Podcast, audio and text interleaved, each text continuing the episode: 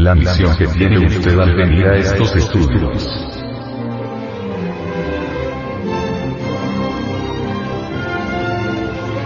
Sacrificio por la humanidad. Los tiempos del fin han llegado y cada nación tendrá que saldar sus deudas viejas, cada nación será llamada a rendir cuentas, y los humanos estarán unos contra otros, y todos contra todos, el caos y la anarquía están gobernando y gobernarán totalmente el mundo. Enfermedades desconocidas están apareciendo y nadie sabe curarlas. La crisis económica es cada vez más intensiva. La desmoralización total de la humanidad las drogas, el alcohol, el lesbianismo, el homosexualismo, etc., se han apoderado de todas las gentes. La humanidad ha perdido todo interés por las ideas de liberación del espíritu y se ha vuelto terriblemente mecanicista. Todo sentido de dignidad ha sido destruido. El odio corroe las entrañas de las gentes. La lujuria, llevada al máximo, se ha vuelto exorbitante. La envidia, es el resorte secreto que mueve los actos de la actual humanidad que agoniza, etc. Por tal motivo las gentes han sido llamadas a cancelar deudas kármicas. Sin embargo, con la destrucción de esta raza no se completaría jamás el programa, el magnífico programa de las siete razas humanas. Queremos que sepa usted, que cualquier mundo del espacio, ha de dar indubitablemente siete razas. Nuestro mundo Tierra, hoy por hoy, tan solo ha dado cinco razas. Tiene que haber una sexta raza en el futuro, en una Tierra transformada, en una Tierra nueva. El Evangelio de Mateo es el Evangelio de la segunda ciencia, el Evangelio que nos indica el tiempo de la catástrofe. Mateo dice. Y oiréis guerras y rumores de guerras. Mirad que no os turbéis. Porque es menester que todo esto acontezca. Mas aún no es el fin. Mateo 6, 24 porque se levantará nación contra nación, y reino contra reino. Y habrá pestilencias, y hambres, y terremotos por los lugares.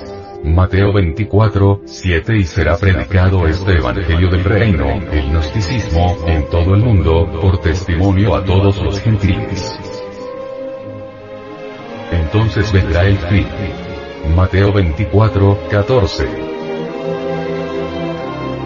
De manera que lo dicho por Mateo, los terremotos, los maremotos, la pestilencia, son los eventos que han de preceder a la gran catástrofe.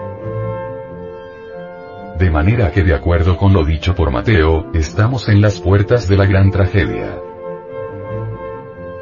Jerusalén está rodeada de ejércitos y por donde quiera se habla de guerras y rumores de guerras. Y esto no tiene remedio. Estas son las señales que da Mateo para la gran catástrofe, ahora comprenderá usted, como ser humano, cuál ha de ser su labor se necesita formar un núcleo de gente selecta, que sirva de base para la futura sexta raza raíz. He aquí la labor de todas las personas que vengan a nuestros estudios. Son precisamente, esas personas selectas, quienes deben organizar el ejército de salvación mundial. Antes de la gran catástrofe ese ejército debe estar ya formado. Antes de la gran catástrofe, el pueblo selecto será llevado a un lugar secreto. En dicho lugar nada sucederá. Desde allí se podrá ver la gran tragedia. Después de ese evento cósmico terrible, la Tierra toda quedará envuelta en fuego y vapor de agua, empero del día y hora, de la gran catástrofe, nadie sabe, ni aun los ángeles de los cielos, sino mi Padre solo porque como en los días antes del diluvio estaban comiendo y bebiendo, casándose y dando en casamiento, hasta el día que Noé entró en el arca. Y no conocieron que vino el diluvio y llevó a todos. Mateo 24, 36, 38, 39 aquellos que han de ser llevados al sitio escogido, obviamente deben haber disuelto el ego, o por lo menos la mayor parte. Quienes por lo menos hayan eliminado un 50% de los elementos indeseables que en nuestro interior cargamos, pueden ser seleccionados, porque si en tiempos de angustia trabajaron, dan esperanzas. Es posible que entonces, en aquella isla solitaria, se dediquen de lleno a eliminar el otro 50%. Pero quienes en modo alguno no hayan trabajado sobre sí mismos, no podrán ser seleccionados y perecerán. Todos aquellos que mueran sin haber hecho la gran obra, o sea, sin haber disuelto el ego, tendrán que involucionar dentro de las entrañas de la tierra, hasta la muerte segunda, así está escrito y así será.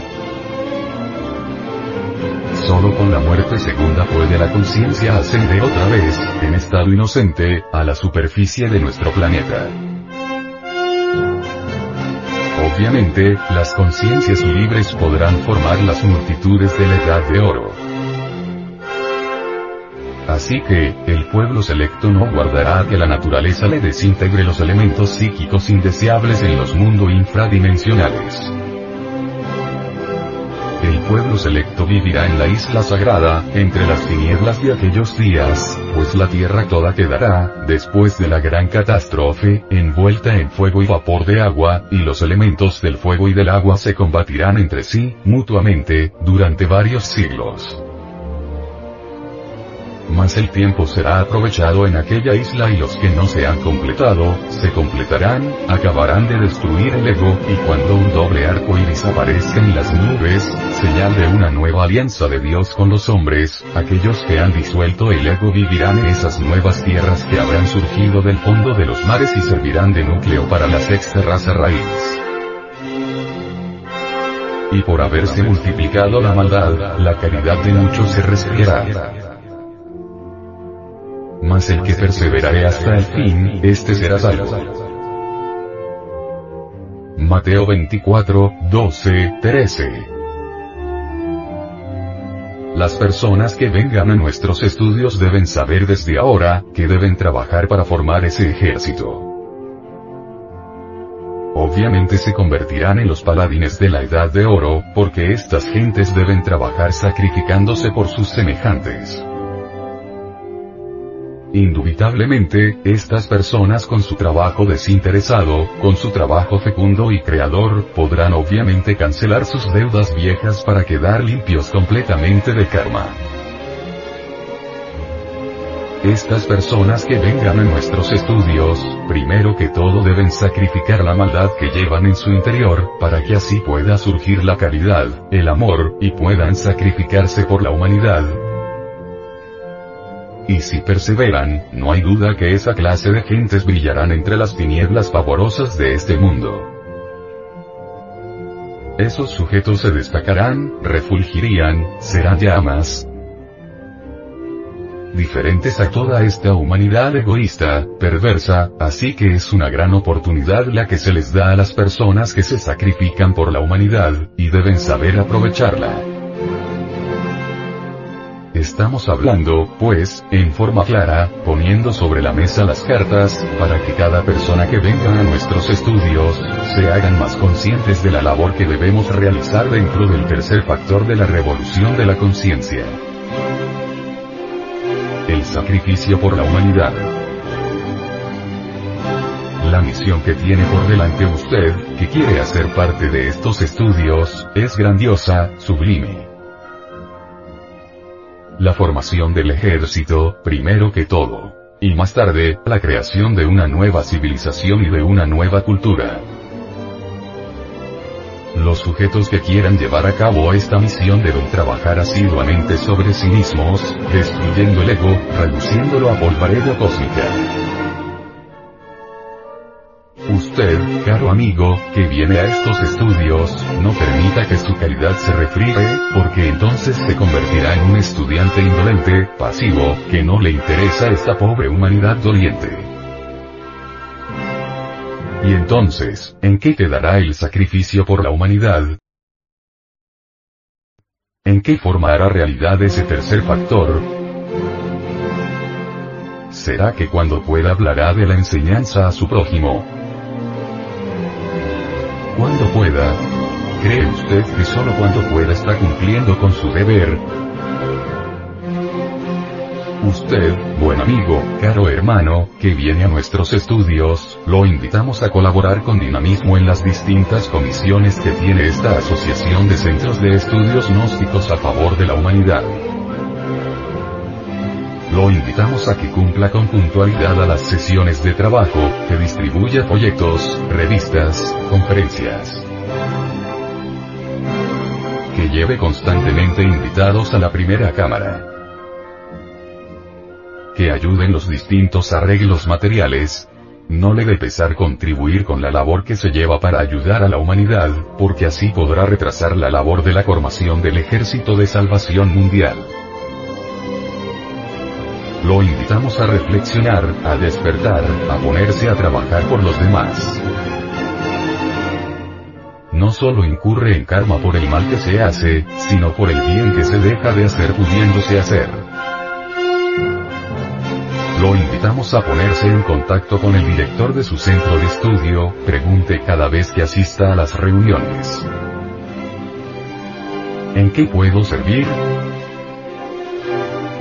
No saque excusas, recuerde que el débil pone los obstáculos como excusas para no cumplir con su deber.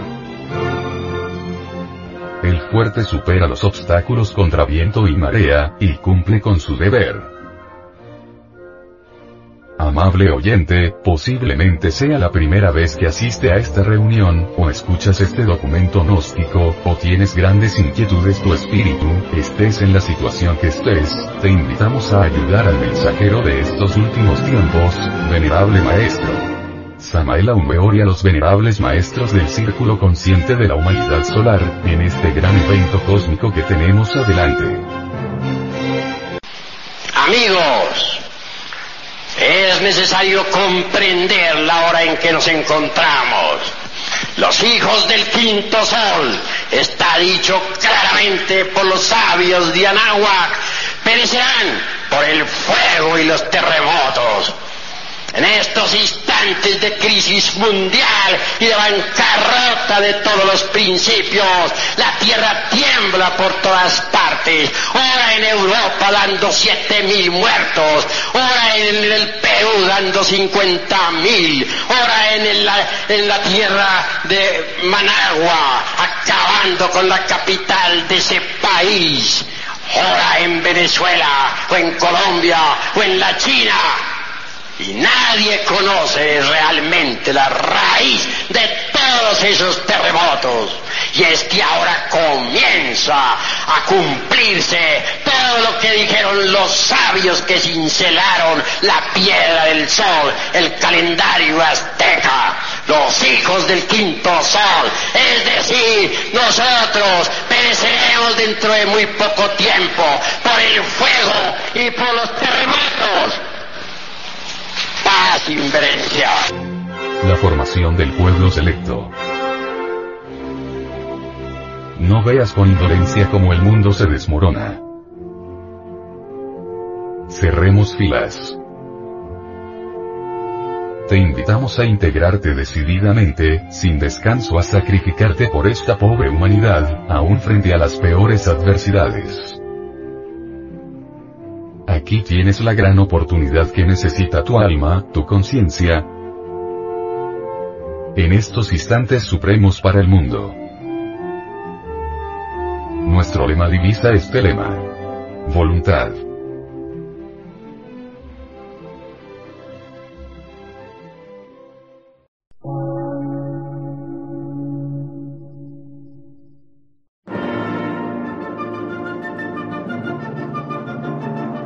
Emisora, gnóstica, transmundial.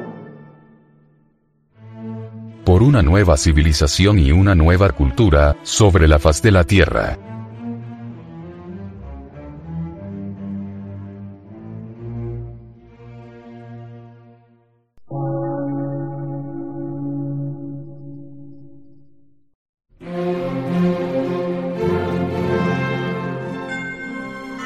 Medio de radiodifusión. Científico, artístico, místico y filosófico.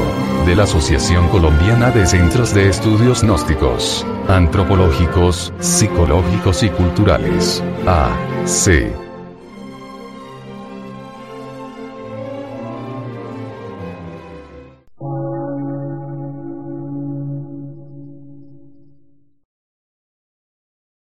Lectura en movimiento.